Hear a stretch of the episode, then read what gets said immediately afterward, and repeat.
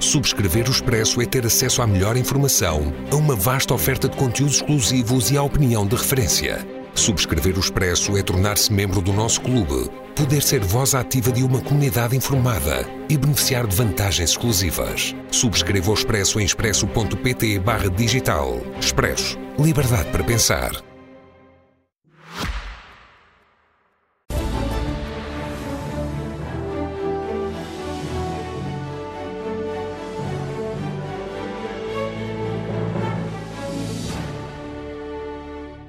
Boa noite, bem-vindos ao Expresso da Meia-Noite. Estamos a poucas horas ou a poucos dias daquilo que se vai chamar a invasão terrestre de Israel da faixa de Gaza. Uma invasão esperada, uma resposta a um atentado brutal, a um avanço, um avanço do Hamas em território israelita no passado sábado que chocou o mundo. Uma espécie de 11 de setembro de Israel e que agora se espera possa ter uma resposta também digna de 11 de setembro. O problema é o que essa resposta quer dizer ou pode querer dizer, porque a faixa de Gaza é uma zona de alta densidade populacional, uma faixa territorial extremamente pequena e onde os mortos serão seguramente muitos. Estamos a falar de um cenário urbano que faz temer o pior para uma guerra que já está mais que anunciada.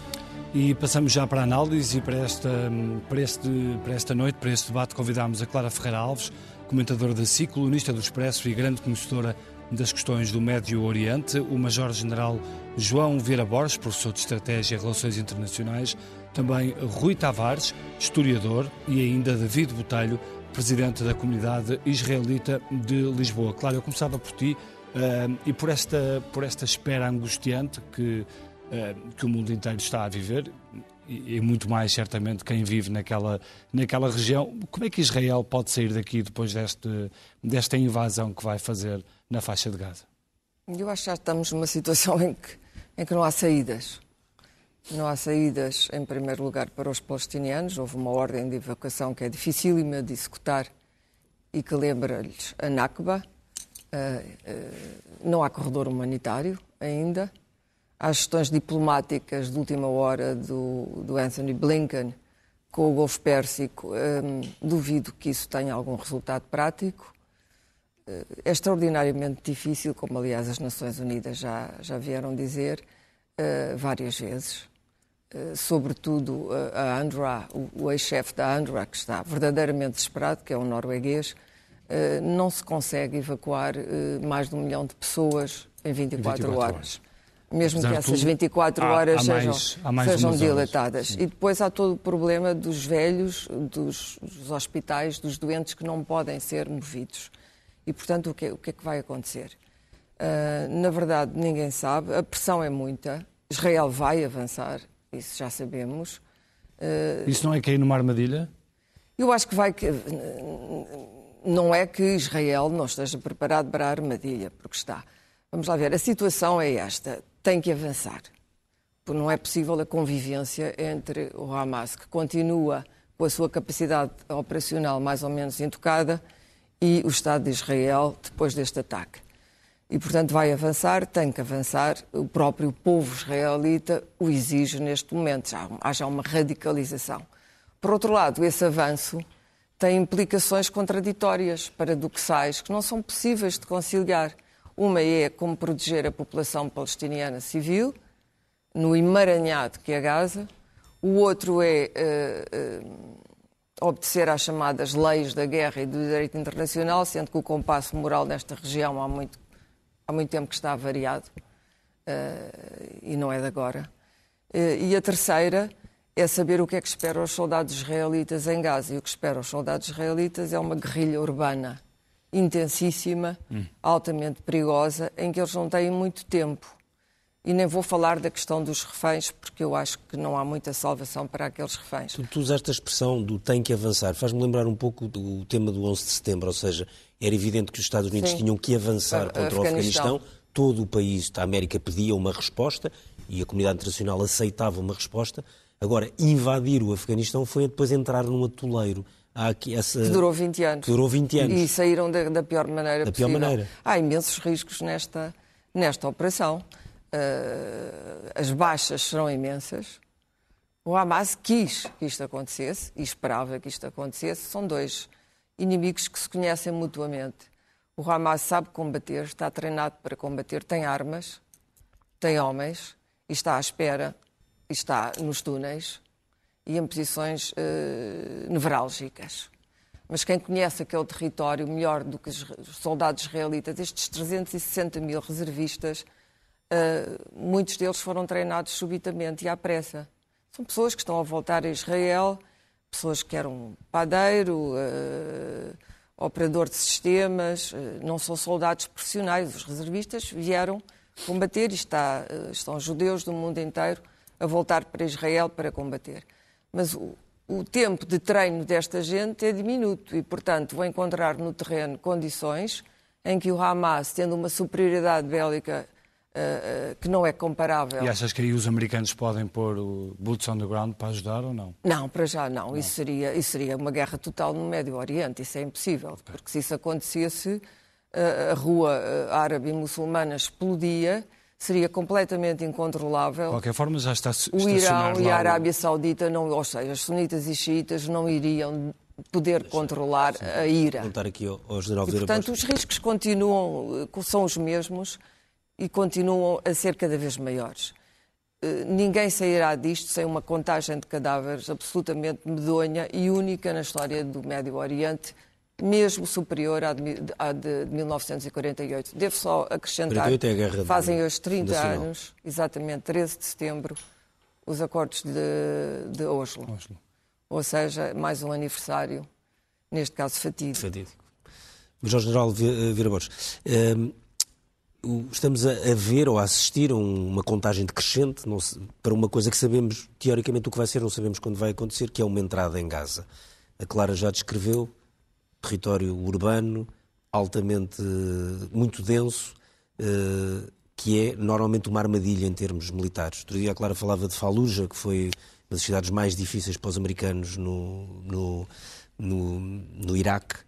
Eh, é possível um exército, mesmo bem treinado, conseguir vencer uma guerra destas numa cidade destas que ainda por cima tem uma rede de túneis, a que se chama metaforicamente o metro de Gaza, mas que é basicamente uma rede já de, de defesa para um, quando o Hamas está muito bem armado e foi muito armado nos últimos anos, está a disparar um número absurdo de rockets diários, portanto tem que ter muitas munições. Muito boa noite. Uh, um princípio da guerra importantíssimo que o Hamas soube usar é o princípio da surpresa. Aqui, uh, digamos que esse princípio não vai existir a partir do momento em que estão a anunciar não só essa operação militar de invasão, mas também quase qual é o eixo de aproximação principal de norte para sul dessa mesma operação. Eh, é preciso também percebermos eh, que efetivamente mais de 100 mil daqueles homens são profissionais. São 370 mil que foram convocados, mas o exército israelita tem 110 mil homens permanentemente do quadro permanente, digamos assim, que conhece muito bem a região. A operação militar em si é desenvolvida, segundo disse o Ministro da Defesa e o Chefe de Estado-Maior-General, é desenvolvida para uh, ter o mínimo de baixas possível e por isso também estes avisos. Isto é único. Tudo aquilo que está a passar agora não tem nada a ver com aquilo que se passou antes. E, portanto, é nós que estudamos esta guerra desde 1948 e eh, até à primeira e segunda intifada, uh, não conseguimos encontrar Uh, a história não se repete certamente e não se vai repetir aqui. Portanto, há de ser uma operação diferente. Eu hoje já comecei a ver aquilo que estávamos à espera, que são pequenas infiltrações de forças especiais, não só para fazer reconhecimentos, mas também para trazer reféns, que são importantíssimos em termos de informações. Estamos a ver o deslocamento de uma força considerável, da ordem dos 40 mil homens, mais a norte, que presumo que irá fazer de acordo com o eixo de norte para sul. Os nossos telespectadores não estão a ver agora o mapa, mas é muito mais fácil fazer uma faixa de 6 a 8 quilómetros eu julgo, eu, julgo, eu julgo, que nós teremos um mapa, se o nosso Do que fazer em toda a extensão segundo aquele eixo. Mas é evidente que há de haver aqui combinação. Há de haver combinação com a Força Aérea, obviamente antes do ataque, com artilharia, com bombardeamentos, depois entram as forças mecanizadas e, e obviamente, com baixas consideráveis. Passando à fase e respondendo à sua questão e na sequência das observações que fez a Clara e muito bem. O terreno em si é um terreno que favorece a defensiva e, sobretudo, em ações de guerrilha. e, e, portanto, está bem preparado, certamente, ao longo destes anos, como já vimos, para desenvolver uh, ações, mesmo face aos novos carros de combate e aos novos viaturas blindadas entregues uh, ainda este ano uh, aos israelitas, de produção israelita. E, portanto, mais protegidas. Mas, do outro lado, nós temos um Hamas que já não é propriamente um grupo terrorista, já está organizado de tal maneira, de compostos, a que um exército e dotado de armas que não tinha durante a segunda intifada, muito menos na primeira.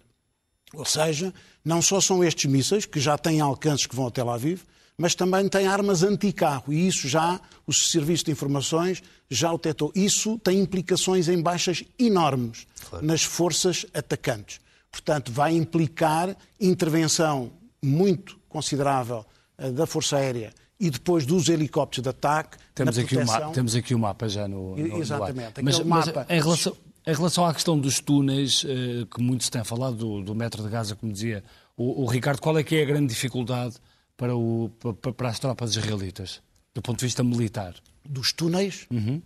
Uh, a grande dificuldade foi agora neste ataque que desenvolveram no dia 7. Aí sim. Agora, no teatro de operações, os túneis é, serve de proteção até o momento em que são detectados. É claro que já houve sete dias, tenho a impressão que os serviços de informações começaram agora a trabalhar de outra maneira e têm noção correta exatamente de onde é que estão os túneis, onde é que estão entradas, onde é que estão saídas. Sete dias foi mais do que suficiente para obter informações. Alguns desses túneis já foram trabalhados durante o dia de hoje. Houve operações especiais entre as nove uh, da manhã e a volta das sete da noite.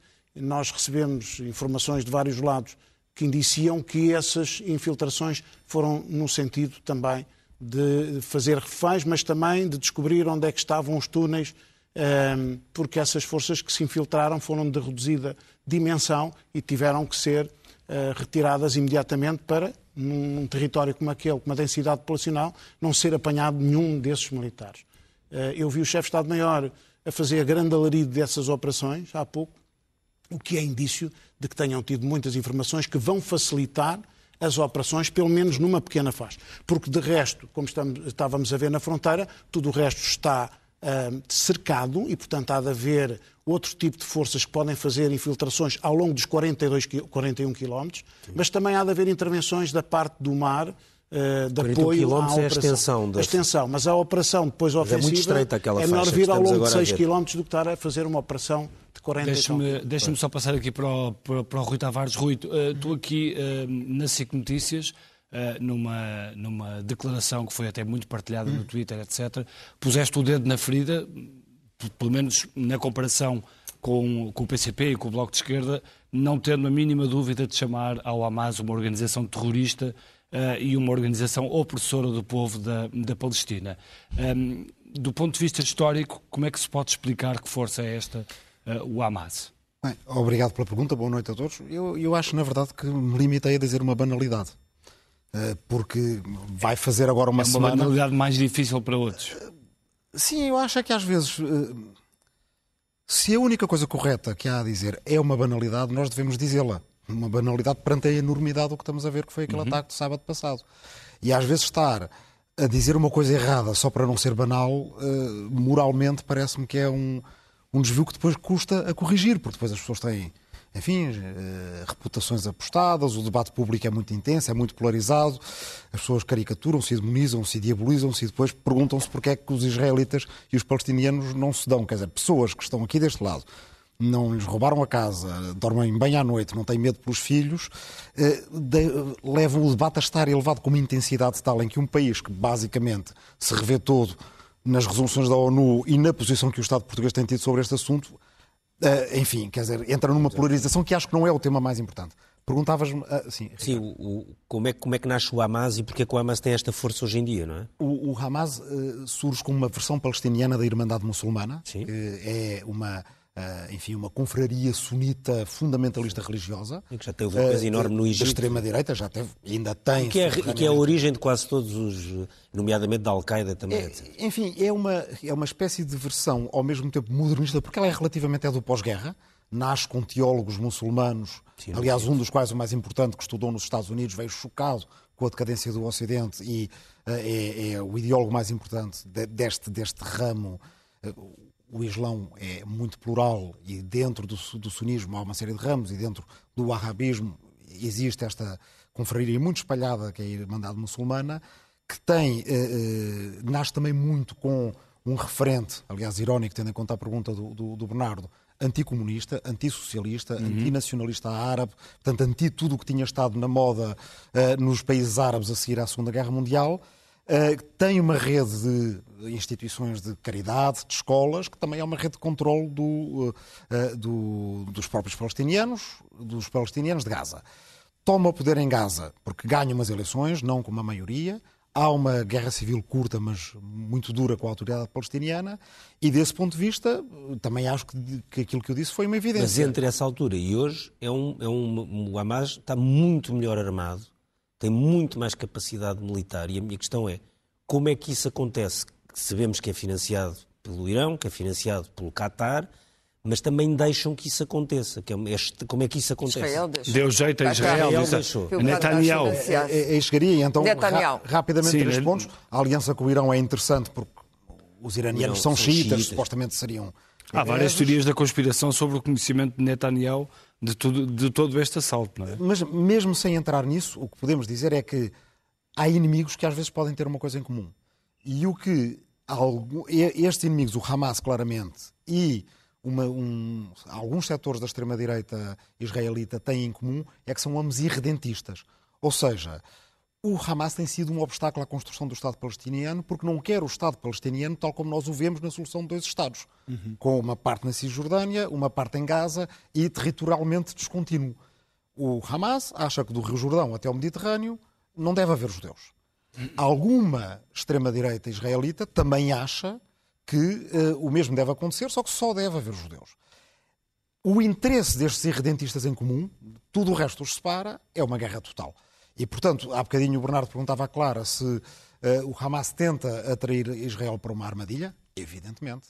Evidentemente que tenta atrair para uma armadilha. E é por isso que, às vezes, no debate público, e com isto termino, há uma enorme ilusão acerca do que é que significa ser amigo da Palestina ou amigo de Israel. Eu acho que dizer. Uh, os palestinianos têm direito a resistir por todos os meios disponíveis. Não é, na verdade, não é ser amigo da Palestina, é julgar que se é amigo da Palestina. Só que, se se acha que um lado tem direito a todos os meios disponíveis, estamos implicitamente a admitir que o outro lado que também os terá. E o outro lado tem mais armas, e vamos ver agora. Do lado de Israel, há muita gente que acha que ser amigo de Israel é dizer avancem, destruem Gaza, aplanem aquilo como se fosse um parque de estacionamento. Isso não é ser amigo de Israel, porque isso é levar Israel para um confronto, para uma enormidade de um confronto, que vai já começar. Nós vimos quanto tempo demorou com Mariupol, vamos ver com quanto, quanto tempo demora em Gaza. E, e, portanto, estar a atrair Israel para um confronto em que milhões de pessoas terão que sair dali, uh, o que será certamente uma limpeza étnica, uh, no mínimo, não é ser amigo de Israel.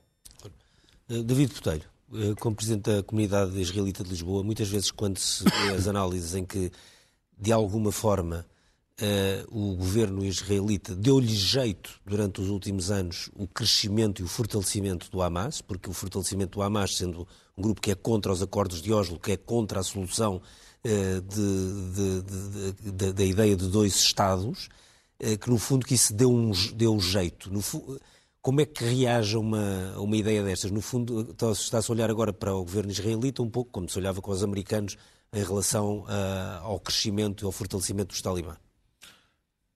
Boa noite. Acho que isso não corresponde à verdade. E não corresponde à verdade pela seguinte razão. Os, existe uma enorme pressão demográfica dos palestinianos, no sentido que os palestinianos, a solução de dois Estados é o que mais favorece Israel. E é por causa disso que o Hamas não o quer. Isto porquê? A partir do momento em que há dois Estados que ambos se reconhecem, tem que haver alguns limites em relação a tudo aquilo que é feito. E, é, e dado o próprio Hamas, na sua carta de organização, nos seus, na sua orgânica, não reconhece, tal e qual o deputado Rui Tavares disse, o direito dos judeus a existirem no Estado de Israel. Não estamos a falar só do Estado de Israel, é de judeus existirem lá. Ponto final, parágrafo. E aquilo que se viu e aquilo que foi apelado no dia da raiva foi à morte dos judeus e ao ataque a judeus em todo o mundo, estamos a falar do Hamas, que é uma organização também antissemita que quer eliminar os judeus da face da terra. Sim, mas na origem também era uma, era uma organização que era anti-OLP, anti-Fatah, anti a linha do Arafat e, portanto, nesse aspecto dava jeito. Isso a história está cheia de exemplos desses. Portanto, a, história, é... a história está cheia de exemplos Está cheia de exemplos mas... desses em que durante uma guerra às vezes dá-nos jeito ali aquele inimigo... Que claro, o inimigo do meu inimigo, meu amigo é. Isso é? temos milhares de exemplos, portanto não vale e a pena... Sempre, e Estados não têm não é uma novidade. Têm, têm conveniências. Certo. Mesmo assim, o que é certo é que o Hamas cresceu e cresceu fazendo aquilo que a autoridade palestiniana, infelizmente, não fazia com o dinheiro que lhe era dado, que era construir escolas, construir hospitais e obra social. E foi assim que eles começaram a ganhar terreno. Depois, sempre dentro de ideologia e em doutrinação de ideologia. Tanto mais que hoje em dia há 2 milhões de palestinianos reféns do Hamas. Temos de dizer isso. São as pessoas que vivem na faixa de Gaza. Exatamente. Onde eles não podem sair. Neste momento, dentro desta ordem de evacuação, quem está a impedir os palestinianos de se dirigirem a sul é o próprio Hamas. Embora depois a fronteira a sul é controlada por Israel e pelo Egito, como sabemos. Mas... Sim, mas quando eu estou a falar a sul, é a sul do rio Gaza, do Wadi Gaza. Foi aquilo que Israel disse. Israel não disse, vocês saiam da faixa de Gaza e vão para o Egito. Porque o Egito também não os quer receber. Sim, o Egito não quer refugiados palestinos, como, outro, como outros o, países ali não querem. O, o Egito... Tem, tem, velhos traumas de... O Egito tem um trauma enorme que é a Irmandade Muçulmana que nasce no Egito. O Sisi, o presidente do Egito neste momento, teve um golpe de Estado contra a Irmandade Muçulmana. Golpe de Estado apoiado. Que assassinou o Sadat, aliás, depois do Sim. Exatamente. Portanto, isto aqui é uma situação extraordinariamente complexa, com uma data de redes e de teias e de interligações que tentar desemaranhar aquilo tudo é praticamente impossível. David, deixa-me deixa só uma pergunta aqui ao David não, sobre... perguntar uma coisa clara que tem a ver com isto, que ah, é eh, porque é que há pouco dizias que de, que de alguma forma deu jeito a Netanyahu, o próprio governo é, israelita não deu jeito, um pouco ao colo. Chama-se a doutrina Netanyahu. Então como é que é? O Netanyahu nunca acreditou na solução dos dois Estados. Desde, ele está na política de Israel desde os anos 80, é? nem sempre como primeiro-ministro. Como primeiro-ministro desde 2009 e nunca gostou dos acordos, os, os tais acordos que eles fazem há 30 anos, nunca gostou deles. E, portanto, uh, uh, o financiamento, há uma, há uma, há uma a estratégia, do, o Hamas é hoje um animal muito diferente, o animal aqui em sentido mítico, daquilo que era durante estas operações todas. A estratégia do Hamas tem vindo a mudar organicamente.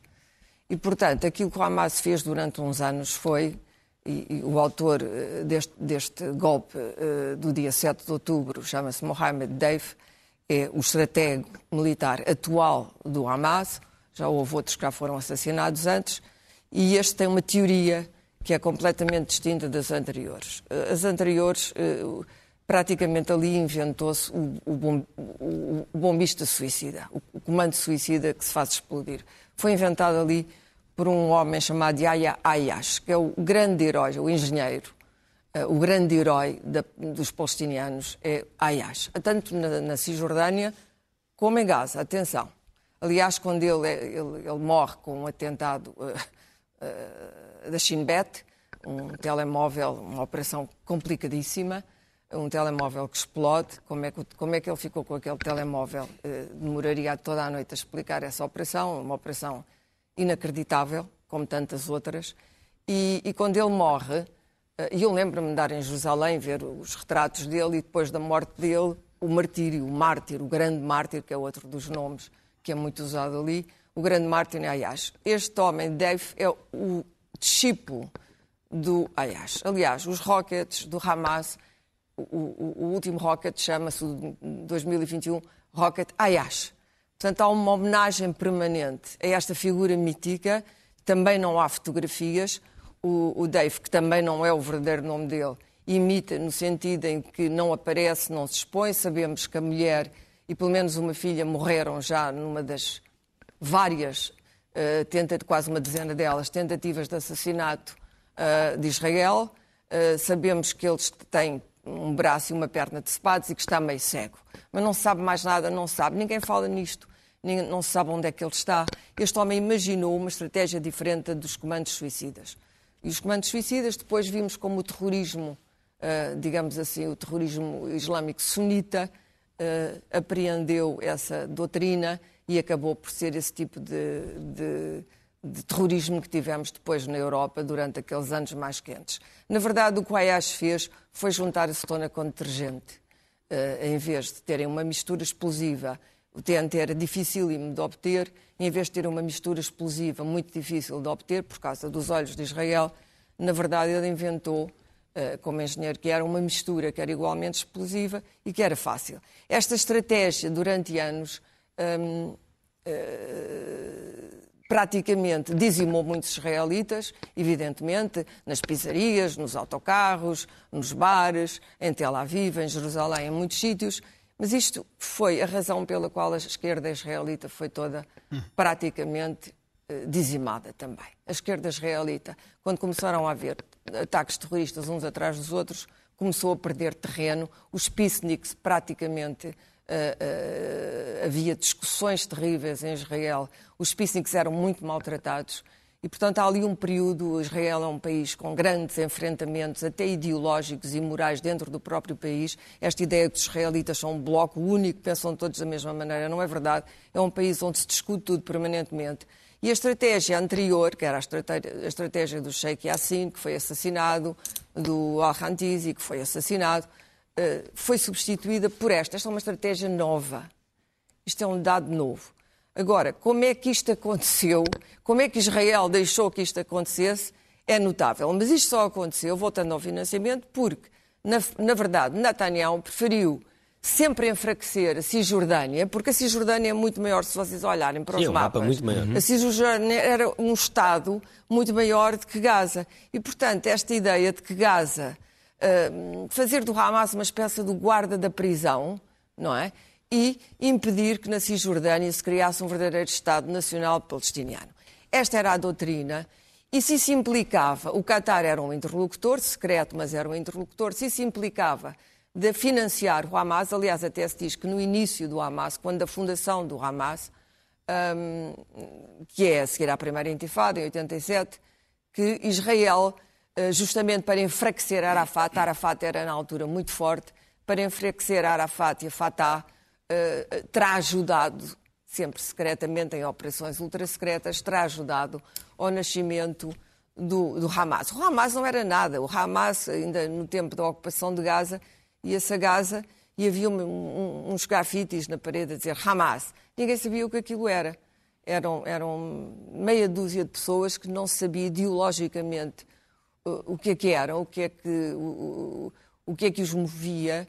A grande diferença do Hamas para a autoridade palestiniana é que a autoridade palestiniana era um, muito mais secular, não tinha uma conotação religiosa, enquanto que o, Hamas teve sempre desde o início, é por isso que é anticomunista, é, é contra o Nasser, todas aquelas doutrinas do nacionalismo árabe, e portanto nasce como um movimento de matriz religiosa para combater os infiéis e promover a supremacia do Islão. E é isso que continua a ser, e Mohammed Deif é um homem que acredita, uh, não posso ser piedosamente, porque ele é tudo menos um homem piedoso, mas é um homem muito inteligente, é um homem que acredita, exatamente como os extremistas do outro lado, que o Islão, aquele é um território do Islão e que o Islão deve ocupar aquele território, nunca, nunca se render, implicar o máximo de mortes no lado israelita, atormentar, matar, aniquilar Israel até exterminar todos os deuses. Isto é uma tarefa impossível e ciclópica, mas esta, este sonho missionário, digamos assim, é de cruzada, um sonho de cruzada, é o que move muitos destes uh, militares do, do Hamas e paramilitares. Diz Rui. Não, era só muito rápido. A supremacia do Islão, inclusive é contra palestinianos cristãos, que também os há, sim, sim. porque tal como os israelitas, os palestinianos também são uma sociedade diversa, detestava a Fatah. A Fatah para ele era, era um a Fatah tentava compor essa E eram, eram considerados... Deixem-me só perguntar aqui ao Major General, um, é, é, este, esta questão, este, este enorme problema que, que, está ali, que está ali criado, que, que implicações terá na região e que salto é que pode dar para fora dessas fronteiras? As implicações na região eh, estamos a assistir eh, em função até das intervenções muito diferentes eh, de outros períodos, de outros conflitos que já houve na região. Portanto, as posturas, a postura do Egito numa tentativa de trabalhar no sentido de recuperarem os reféns, a questão do Qatar, a questão da a posição da Jordânia, são posturas diferentes do que vimos uh, noutros anos pois atrás. Temos o Irão, o Irão e a Arábia Saudita. Sim, é? e portanto o que temos aqui é fundamentalmente eh, o Irão a tirar dividendos. Uh, obviamente também estamos a ver Putin a tirar dividendos para a guerra na Ucrânia, uh, sem legitimidade e sem qualquer autoridade a fazer-se passar por um homem de paz, que é perfeitamente indescritível o discurso dele hoje. Mas uh, o dividendo, a grande questão é, é o Irão. com as baixas civis. Ainda por cima, preocupado com as baixas civis, Exato. quando uma mortandade que nós temos assistido na Ucrânia, uh, maioritariamente de militares, mas também de milhares de civis. Uh, aquilo que nós estamos a ver, e, e é fácil entender o posicionamento dos Estados Unidos, designadamente no posicionamento naquela região de forças navais consideráveis, é exatamente essa dissuasão para que não haja intervenção de outros países. E eu não me esqueço de todos. Estou a falar também do Líbano, e o Líbano também, obviamente, dominado pela, uh, pela, por movimentos não, que, obviamente, têm tentado penetrar no território, e, e não é só um, são vários movimentos. Uh, a Síria, que é um problema enorme também de controlo desse tipo de movimentos. Uh, e, e, portanto, a própria Jordânia, o próprio rei teve que fazer uma intervenção hoje no sentido de controlar esses movimentos. Portanto, há aqui vários países uh, que, obviamente, uh, vão ter determinadas posturas para irem ao encontro do seu, do seu povo. E, portanto, como vimos há pouco, isto, Blinken com a Abbas há pouco, que cumprimentou, e vimos a postura de, de Abbas, algo comprometida nesse aperto de mão, uh, e no seu discurso equilibrado, diga-se passagem, no sentido de criticar a mortandade que está a ter lugar agora em função dos bombardeamentos israelitas, indo ao encontro até daquilo que é o discurso das Nações Unidas e que temos visto, muito equilibrado, diga-se de passagem, mas por outro lado, uh, também criticando aquilo que foi a ação terrorista, claramente terrorista, do Hamas. Uh, poucos têm este discurso. Uh, e hoje, no Dia da Raiva, nós vimos que em alguns países, também falando do Iémen ou falando do Irão, obviamente que têm mais o discurso que agora a, Clara acabou de dizer. Ou seja, não há existência de, de, Israel, não sequer há negociação, porque nem há negociação. Para, para essas posturas do Hamas e desses países extremistas como o Iémen Deixe, ou o Irão. Deixa-me fazer uma pergunta, que é, não, não fazendo aqui nenhum tipo de equivalência moral, um atentado terrorista é um atentado terrorista sem, sem par naquela região, o que vimos na, no sábado passado, e sem par em muitos outros sítios uh, do mundo. Uh, no entanto, aquilo que temos ouvido os especialistas em direito internacional e muitos militares também dizerem é que Israel está a usar táticas que violam não só resoluções das Nações Unidas, como aquilo que são as leis da guerra e as convenções de guerra. Nomeadamente o cerco feito a Gaza, fechando água, luz, gás, nomeadamente hospitais. Eh, como é que é, repito, sem fazer nenhuma equivalência moral, como é que é a gestão de uma guerra em que se sabe que está o resto do mundo todo a olhar e sabe que se não está a seguir as regras internacionais? Eu trabalhei uh, luta antiterrorista uh, uh, no Terrorism and Security Study, vi coisas que nunca pensava ver na vida uh, durante alguns meses, quer com israelitas, quer com países árabes, e planeámos operações. E na altura, um, obviamente que tínhamos uma visão do que era o terrorista tradicional. Portanto, o objetivo, ao contrário da guerrilha, é a matança indiscriminada de civis, que foi o que vimos agora, que era, obviamente, um objetivo político eh, e a violência estar sempre presente. Eh, obviamente que as definições depois de terrorismo vão variando, mas há aqui uma variante diferente. Esta operação trouxe também aos olhos da comunidade internacional uma maneira de atuar diferente. Infiltração no território uh, da potência maior, com uma mortandade e feitos reféns.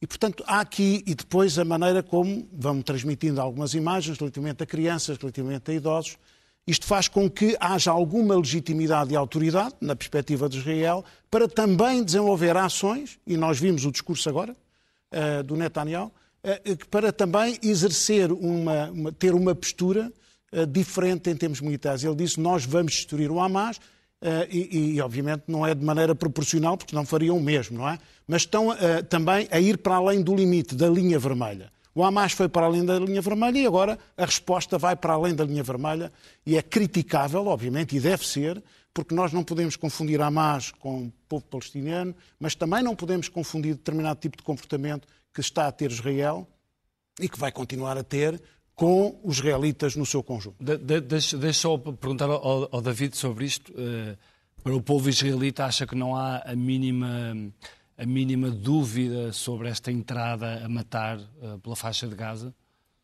Ou, ou, acha que o povo israelita pode haver ali algumas, algumas divisões sobre esta estratégia traçada? Eu acho que não há divisões no povo israelita sobre o objetivo que já foi declarado que é a eliminação da capacidade militar do Hamas. Não haja dúvidas. Mesmo que seja para haverá, uma data de... Haverá, como é natural e como acontece em qualquer conflito, danos colaterais. Eu fui militar e há uns tempos atrás, aliás, ontem estive a falar com um ex-comandante meu, fuzileiro. Ele teve a dizer que quando ele esteve na Guiné, a, o, a companhia de fuzileiros dele foi atacada por um T-6 português infelizmente, existem danos colaterais, às vezes dentro das próprias forças. Neste caso, provavelmente, a força, todos os conflitos diz isso, haverão danos colaterais, agora não haja a mínima sombra de dúvida que o responsável pelos danos colaterais foi quem iniciou isto tudo, que é o Hamas. Nas leis da guerra, e aqui o Sr. General poderá corrigir-me, a primeira coisa que se deve fazer é tentar proteger os civis o Hamas começou, em primeiro lugar, por atacar os civis. Não foi protegê-los, foi atacar civis. E aquilo que está a fazer, mesmo em Gaza, é usar os civis como escudos humanos. Neste momento, perante esta deslocação de norte para sul palestinianos, aquilo quem está a impedir essa deslocação é o Hamas, fuzilando quem for, de forma a manter os palestinianos e usá-los como escudos humanos. Isto é de conhecimento geral. Rui, queria te perguntar um, um, ponto que tem a ver com isto, que é, e o que ele estava a perguntar há bocado ao Major Vera Borges, que é, nós tivemos agora nestes últimos dias muitos líderes internacionais a irem a, a Israel, ministros, secretários de Estado da Defesa americanos, o Antino Blinken, etc., a van der Leyen, todos a estarem ao lado de Israel, no entanto, todos a pedir para serem cumpridas as regras, e todos provavelmente sabendo que as regras não vão sendo cumpridas. Vão ser cumpridas, pelo menos, eh, de forma total.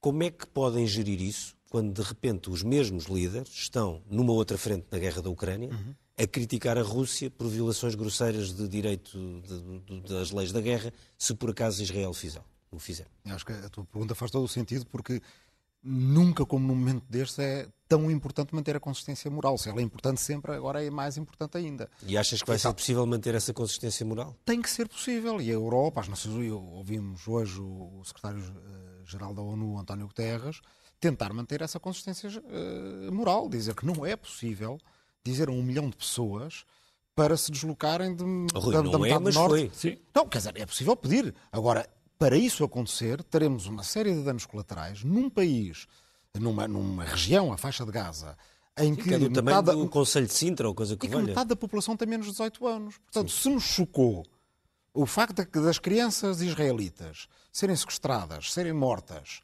uh, e, e, não pediram para serem israelitas nem palestinianas, não é? As que estão do outro lado, dentro desse, dessa metade da população que tem menos de 18 anos, quantas crianças é, é que não haverá?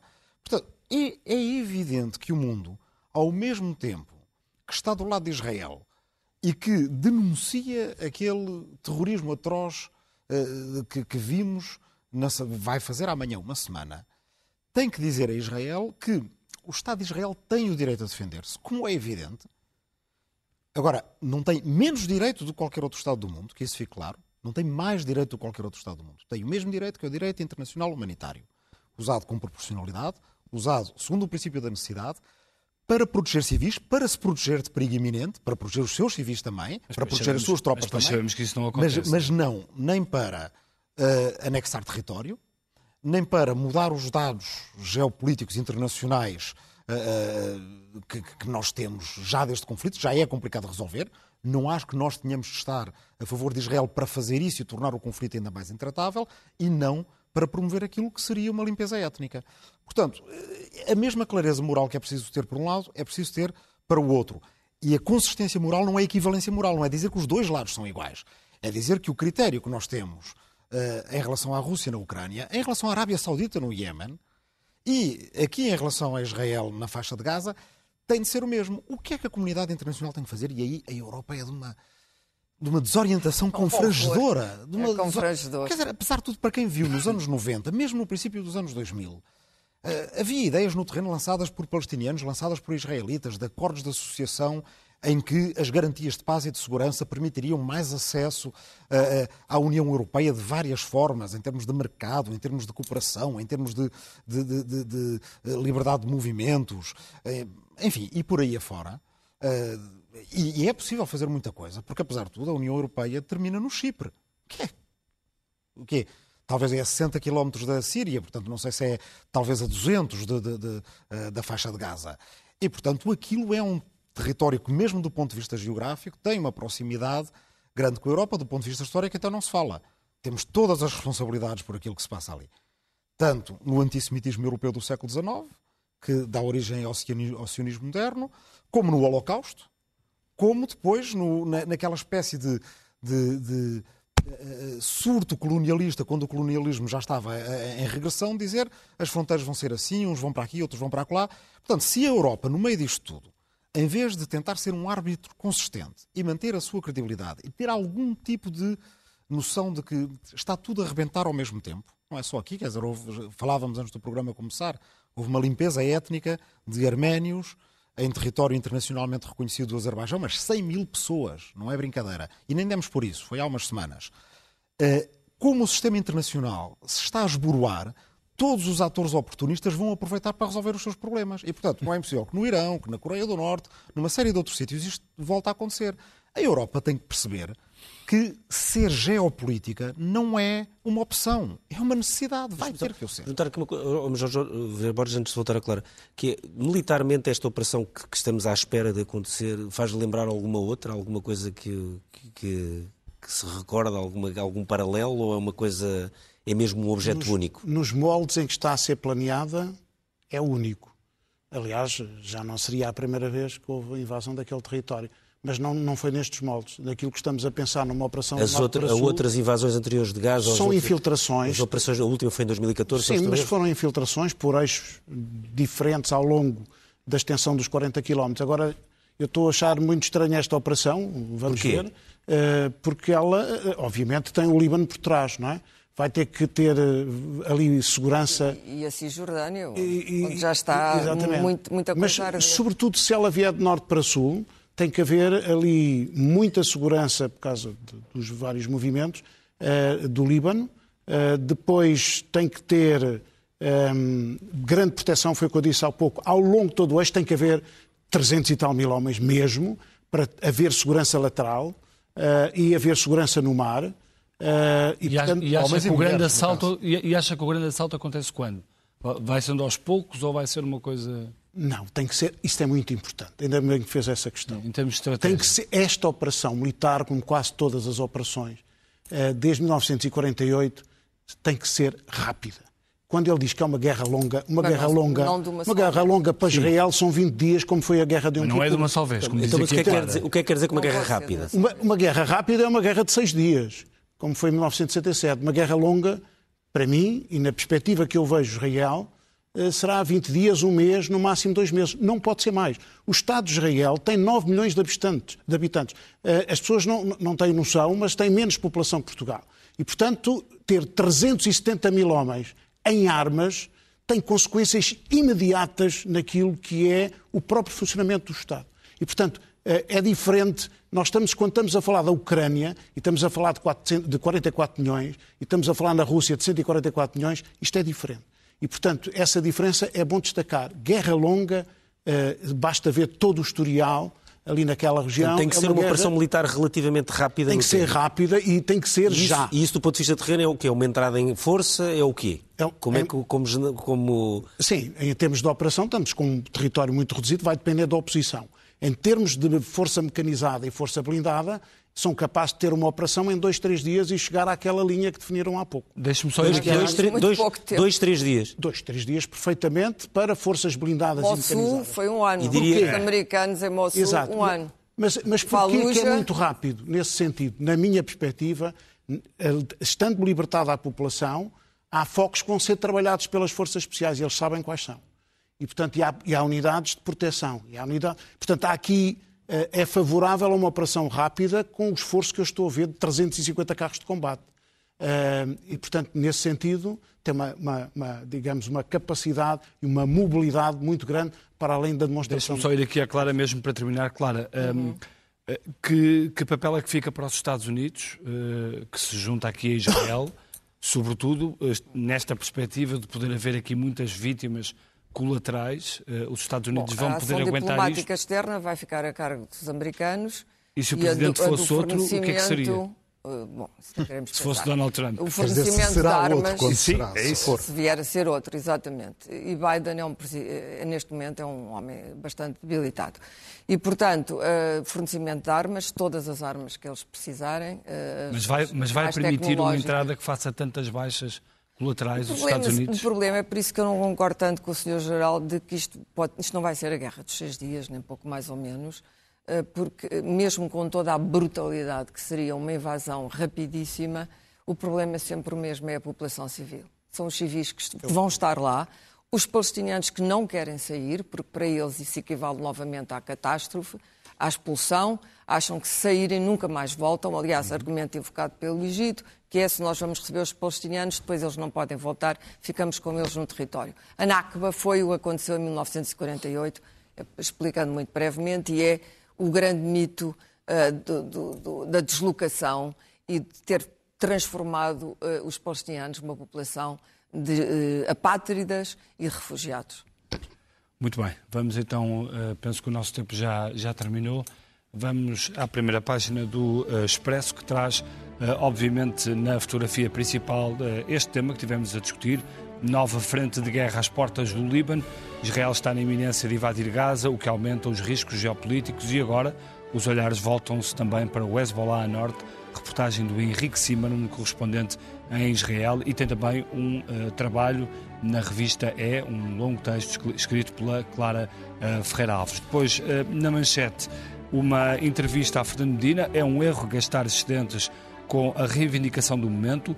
Fernando Medina, em entrevista, diz também que o problema do SNS não é falta de dinheiro.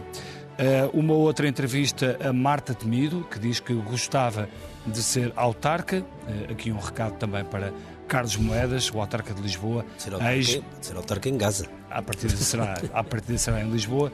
A ex-ministra assume disponibilidade para a capital e diz que o PS precisa de se reaproximar das pessoas. Fica vista a primeira página do Expresso. O Expresso à meia-noite fica por aqui. Nós voltamos para a semana. Tenha um bom fim de semana e uma boa semana. Obrigado. E não deixe de continuar a seguir a emissão da SIC Notícias. Vamos estar em contínua nesta, nesta contagem decrescente para uma provável invasão da faixa de Gaza. Continuamos já a seguir com o Jornal da Meia-Noite com a Nelma Serpa Pinto.